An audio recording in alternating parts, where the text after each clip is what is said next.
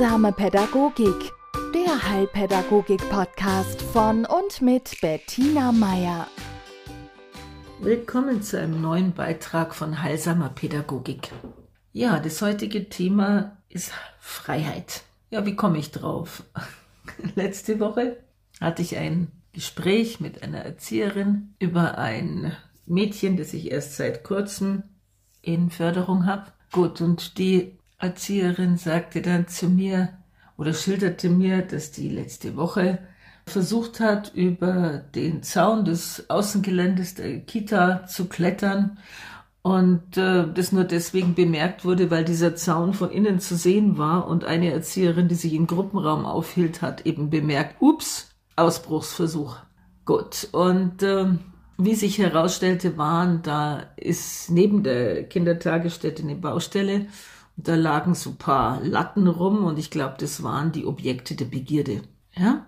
Und äh, die Erzieherin war verständlicherweise sehr erschrocken, weil was macht man als Erwachsener? Man denkt sich natürlich immer sofort, was hätte da alles passieren können? Mm. Und äh, es ist ja ihre Pflicht, dafür zu sorgen, dass alle Kinder, die die Kindertagesstätte besuchen, die auch wieder verlassen, wenn die Eltern kommen, sie abzuholen. Und da geht's nicht, dass man dann irgendwie erst das Suchen anfängt. Ja, wo sind sie denn? Also ich verstehe durchaus, dass sie diesen Ausflug in die Freiheit unterbunden hat. Was mir allerdings dann so kam als Frage war, oder mir tauchte eben dann so ein Bild auf. Was ist das? Ich kletter über den Zaun. Ja, wie könnte man das wenn man es als Metapher sieht, für was könnte das eine Metapher sein? Ja, ein Bild. Ist es ein Bild für mh, hm, Grenzen überwinden? Ist es ein Bild für sehen, was hinter dem Zaun ist, also Neugier? Ist es ein, ein Bild für hoch hinaus wollen? Auch für, ja, Grenzen überwinden? Und wie ich, also wie mir diese Bilder dann kamen, fand ich, verlor so dieses, oh, da geht jemand über Regeln, weil natürlich ist es auch, die äh, junge Dame ist ein Vorschulkind, die weiß, dass man das nicht tut. Ja, also sie hat auch sich über Regeln hinweggesetzt. Aber wie wir alle, die wir schon mal Kinder waren, wissen, wir sind keine kleinen Computer, die immer sofort die Regeln, die uns eingrenzen sollen, sofort zur Hand haben. Also wenn da was Wichtigeres ist in unseren Augen, ja, in den Kinderaugen, wie eben ein paar interessante Bretter, mit denen man tolle Dinge anstellen kann, dann geraten solche ja von Erwachsenen gemachten Regeln schnell mal ins Hintertreffen. Und äh, ich habe mir dann gedacht, ich muss oder ich möchte gern mit der Kollegin nochmal drüber reden, inwieweit sie dem, was da zum Ausdruck kam, und es gab jetzt mehrere Möglichkeiten, ja, also wie sie das A mit dem Mädchen zusammen rausfinden kann, was da so der Hauptantrieb war, eben die Neugierde oder das die eigene Kraft ausloten oder dieser Kitzel des Verbotenen, ja, was war das da so? Vielleicht kommt man dahinter. Und wie man dann mit ihr gemeinsam vielleicht überlegen kann, ja, wie geht denn das auch? Wie kann ich das machen, ohne, ohne jetzt mich zu gefährden und die Erzieherin in rechtliche Schwierigkeiten zu bringen? Ja?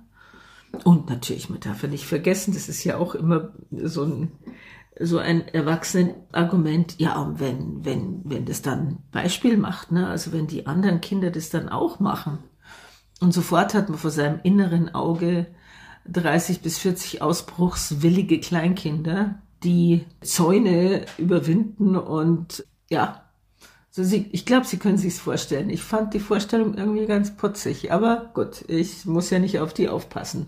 Aber worum es mir geht, ist, hinter jeder Handlung, also wenn sie so eine ist, die auffällt, steckt ein Motiv. Ja, und manchmal ist das Motiv kann das Motiv dahinter auch Freiheit sein. Denn Freiheit definiert sich unter anderem auch durch die Überwindung von Beschränkungen. Ja? Freiheit fällt mir ja meistens erst auf, wenn ich sie nicht mehr habe. Hm? So wie ein Fisch auch erst das Japsen anfängt, wenn er kein Wasser mehr hat. Bis dahin ist ihm wahrscheinlich gar nicht aufgefallen, dass er in Wasser schwimmt. Und Und dann stellt sich mir die Frage, ja, wie kann ich dieses Gefühl des, der, der Freiheit, diesen, und ich übersetze das auch mit einem Raum zur Exploration. Ja, also wenn ich mir einen Freiraum schleiche, erkämpfe, erarbeite oder der mir vielleicht sogar gestattet wird, ja, was mache ich mit so einem Freiraum? Ja, den gestalte ich ja in irgendeiner Art und Weise. Also in der Freiheit lauert die Kreativität, hm? das Abenteuer, das, was das Leben dann ja aufregender macht, bunter. Und das sind alles Dinge, wenn ich mir da so zuhöre, die in keinster Weise zu beschneiden wären oder zu Maß zu regeln wären oder wo man negative Einstellung dazu hätte. Weil ich meine, unsere Gesellschaft und unsere heutige Berufswelt will ja gerade, gerade im, sagen wir mal, im digitalen und auch in der Kreativbranche und was weiß ich wo noch alles, will ja Leute, die außerhalb der Box denken, will Leute, die über ihre Grenzen gehen, will Leute, die, also jetzt ihre eigenen, ne, ähm, wahrscheinlich auch über die Grenzen der Leistungsfähigkeit, was manchen Arbeitgebern ganz recht wäre. Ja, also da sind ja gerade so Menschen, die, die, die, die Aktivität ergreifen, die auch mal was tun, was, wo jetzt ein anderer nicht drauf kommt. Das sind ja die Motoren unserer Wirtschaft und unserer Gesellschaft. Die Frage ist bloß, wann soll diese Eigenschaft entstehen? Ja, es ist ja, Freiheit ist ja kein Hobby. Ähm, Kreativität äh, und innovative Ausdrucksmöglichkeiten sind ja nicht etwas, was passiert zwischen ich hole das Kind vom Kindergarten ab und bring's ins Bett oder zwischen Geigen, Gitarren und Kletterstunde, sondern ein Kind, das sich ausprobiert und das aus eigener Kraft schafft, sich neue Räume zu erobern, ist dann von einem Stolz und einer Genugtuung erfüllt, die was mit seinem Selbstwert tun, ja? Und wenn ich diesem Kind es ermögliche, solche Räume zu finden, sich solche Räume zu erschließen, möglichst so, dass eben, wie schon gesagt, die Aufsichtspflicht nicht verletzt wird. Das meine ich jetzt im Punkto Kolleginnen im Kindergarten. Aber ich rede auch ganz konkret zu Ihnen als Eltern. Ich möchte Sie ermutigen, diese Räume mal zu suchen für Ihr Kind. Wo hat es, wo hat es Platz für sich allein Erfahrungen zu machen? Wo hat es Platz, auch mal so 10, 20 Zentimeter vom Weg abzuweichen? Hm?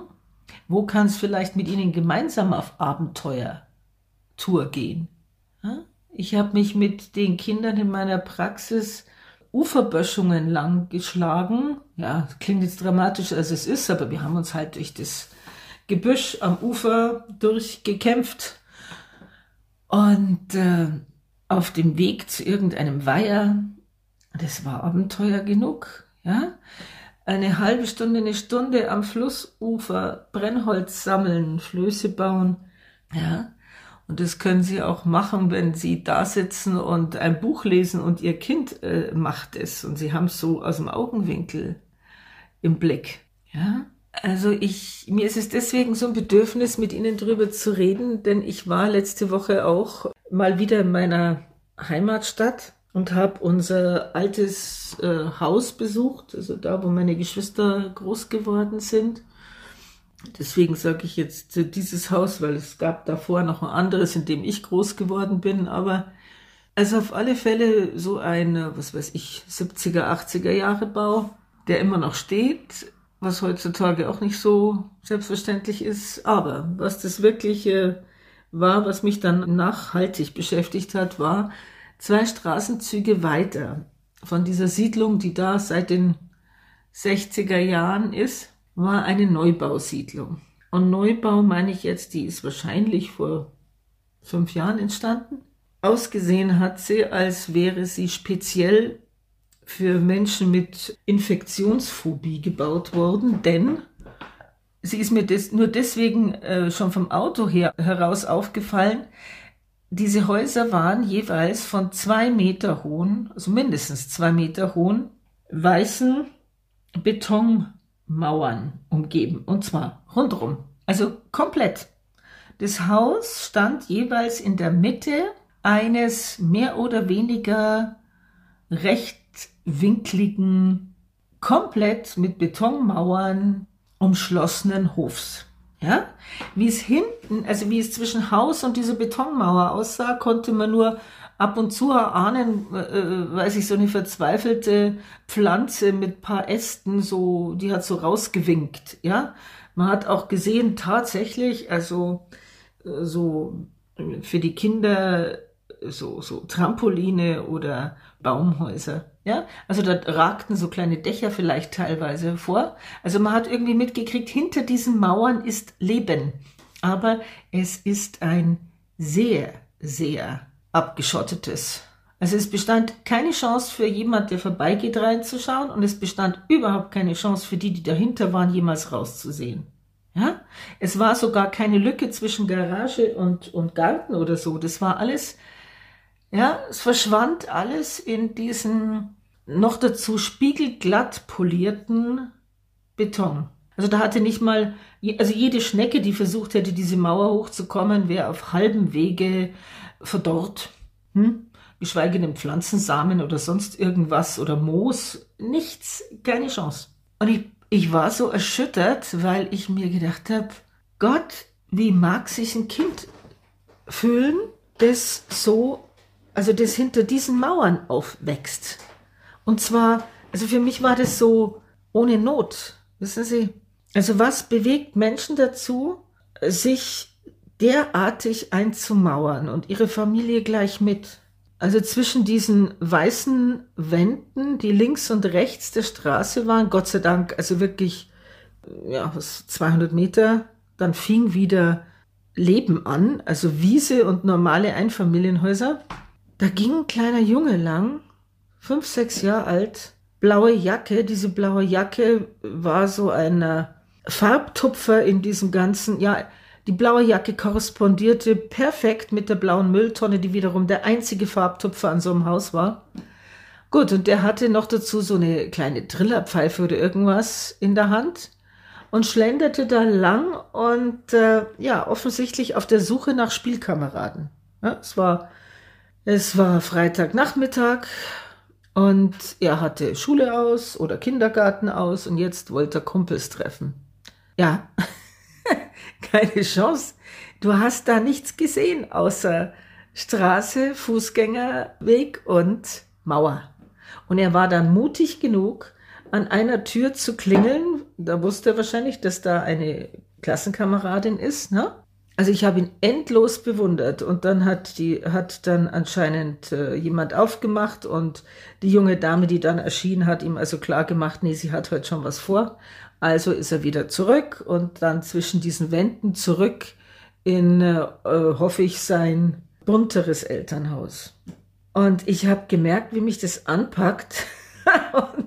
ich bin da noch durch die Siedlung durch und äh, Gott sei Dank auf der Rückseite dieses äh, ja, von Architekten entworfenen Ghettos habe ich dann einen Garten gefunden, der, boah, wo ich richtig gemerkt habe, mein Herz äh, geht wieder auf. Also ich, es, es beruhigt sich wieder, ich entspanne mich. Es war bunt, es war ein Zaun, der, äh, ja, mit Hecken und Zaunreitern aus Ton und es war ein Garten, in dem man einfach merkte, da wird gelebt und der auch in dem Sinn nicht einsichtig war, weil es waren ja Hecken, also es waren verschiedenfarbige Hölzer davor.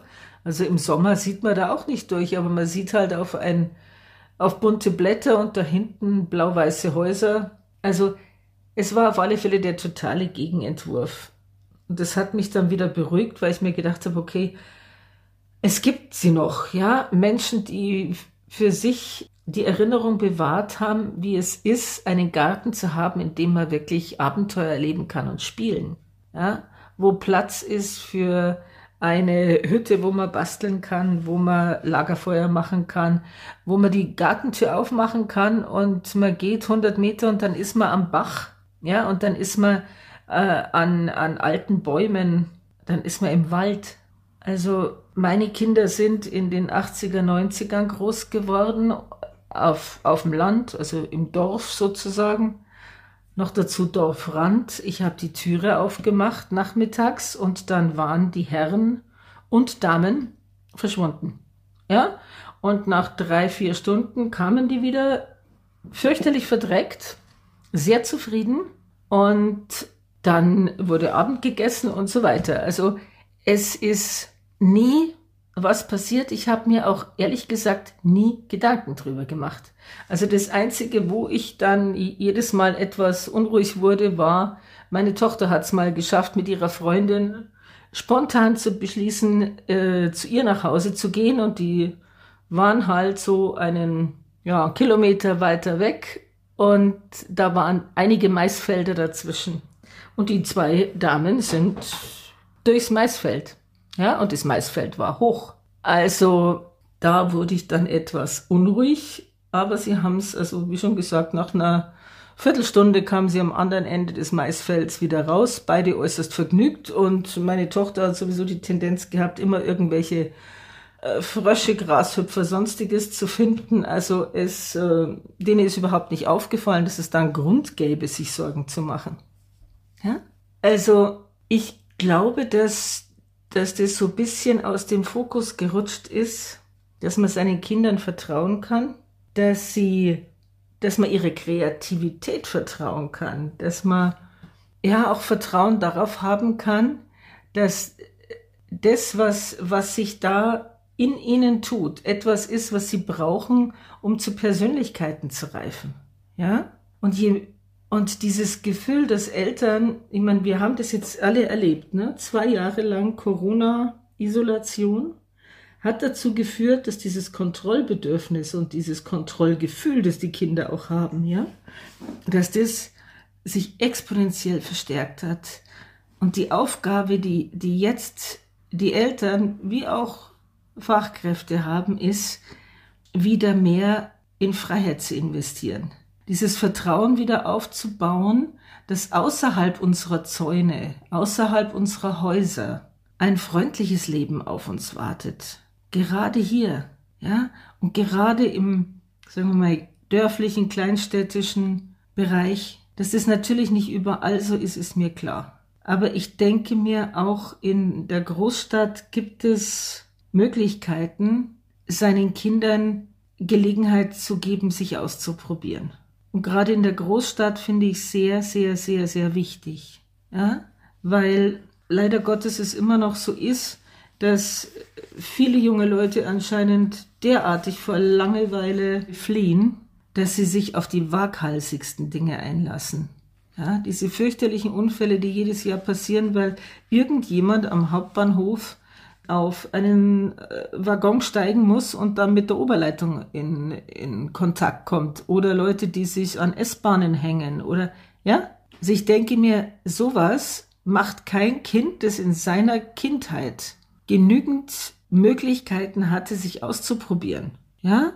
Von Bäumen zu fallen, irgendwie, ja, was weiß ich, Gruben auszuheben, Maisschlachten zu machen, Abenteuer zu erleben. Das sind gerade in den jungen Jahren ist das das Gepäck, das ist die, bayerisch würde man sagen, Brotzeit, das ist, das sind die Ressourcen, die man ihnen mitgibt, davon zehren sie lange. Und das, glaube ich, ist zurzeit wieder die Aufgabe. Dann haben es die Kinder vielleicht auch nicht mehr so nötig, gegen Grenzen anzurennen. Ja? Indem man ihnen immer wieder mal zeigt, wo denn da die Gatter sind, wo man raus kann. Ja? In diesem Sinne, eine gute Woche für Sie und den ihnen anvertrauten Kindern. Heilsame Pädagogik, der Heilpädagogik-Podcast von und mit Bettina Meier.